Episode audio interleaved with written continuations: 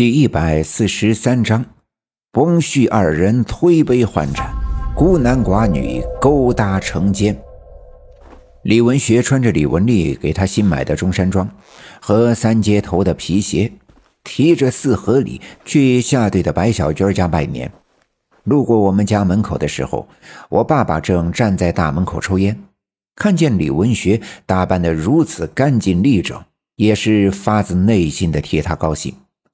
其实最让我爸爸感到开心的是，跟李文学打了招呼之后，他竟然转头冲我爸爸微笑了一下，这可是这么多年以来头一遭呀！看来这李文学的疯病真是见好了。李文学继续向西走，往北拐，来到西沟。西沟的枯草早已被我爷爷收拾得干干净净，还用火烧光了地上的草茬。露出宽敞平坦的小路，而李文学刚迈步走进这条小路，突然听见身后有人喊他：“哎，哎，你手里拿的是啥呀？甜不甜？给我尝尝呗。”李文学回头循声望去，就在他西面的墙角下有一只黄皮子，那只黄皮子膘肥体壮。身上的黄毛是油光闪亮，他两只后腿站在地上，像人一样竖直身体，两只圆溜溜的眼睛像是两只黄豆，正目不转睛地盯着李文学。李文学蹲下身，把四盒放在地上，慢慢地解开捆绑四盒里的绳子，冲那个黄皮子摆手招呼他过来。那个黄皮子抬头看着李文学。两个前爪打开四合里中那个糕点的包装纸，抓起一块就往嘴里塞。李文学就站在不远处，直勾勾地看着，脸上毫无表情。那个黄皮子见李文学站在原地不动，便放心大胆地吃了开来。那盒糕点块头不小，比那个黄皮子还要大。他吃了半天也没有吃到一半。却被糕点噎住，仰着脖子打嗝。李文学见了，便迈步走了过来，蹲下身子，随手打开一瓶白酒，递给那个黄皮子。那个黄皮子被噎得够呛，不管不顾地伸出两只前爪，捧住了酒瓶子的瓶口。李文学慢慢地倾斜酒瓶，那黄皮子便嘴对着瓶嘴咕咚地喝上了两大口。这酒是老白干因为它的度数高、口感足、味道浓，是李文丽的小卖店里卖的最快的白酒。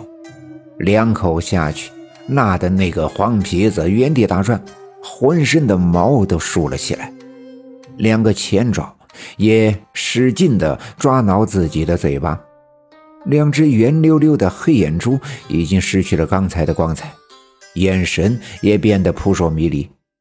李文丽又拿起一块糕点递给他，他抱起那块糕点，仍旧竖着身子，摇摇晃晃地向西南面的树林跑去。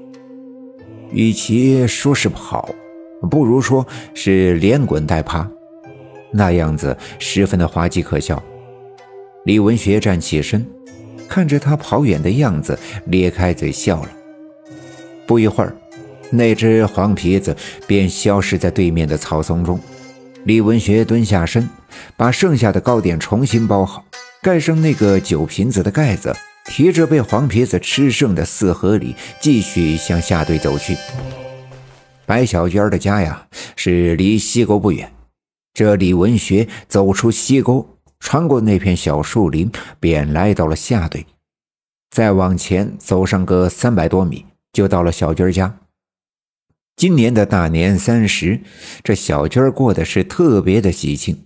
看到小军和李文学相处的如此甜蜜，小娟也慢慢的淡忘了小军死去的伤悲。老两口是由心往外的高兴。过年之前的一家三口都置办了新衣裳，又买了许多的鞭炮。大年三十的晚上是叮叮当当的放了半宿。老白说：“这鞭炮放的越多，来年的福气啊就越多，赶走的霉运也就越多。”今天是大年初二，一大早，老两口便盼着李文学来拜年。小娟他娘早已准备好了一桌子的好菜。老白从箱子底儿掏出了两瓶珍藏已久的好酒，小娟儿也梳洗打扮，坐在屋子里，隔着窗子向外张望。听见大门声响，李文学拎着东西走了进来，一家人赶紧出门迎接。这俗话说：“一个姑爷半个儿。”李文学在老白的眼里，倒是比儿子还要亲近。小娟也赶紧接过李文学手里的四合礼，迎着李文学进了屋子。这李文学的确是比当初开朗了许多，虽然还像原来一样不怎么说话，但脸上却是一直带着微笑。来到屋子里，等老白稳稳当当地坐在了炕上，李文学在地上扑通一声跪倒，咣当咣当的给老白磕了三个响头。这下可不要紧。把老白感动的是老泪纵横。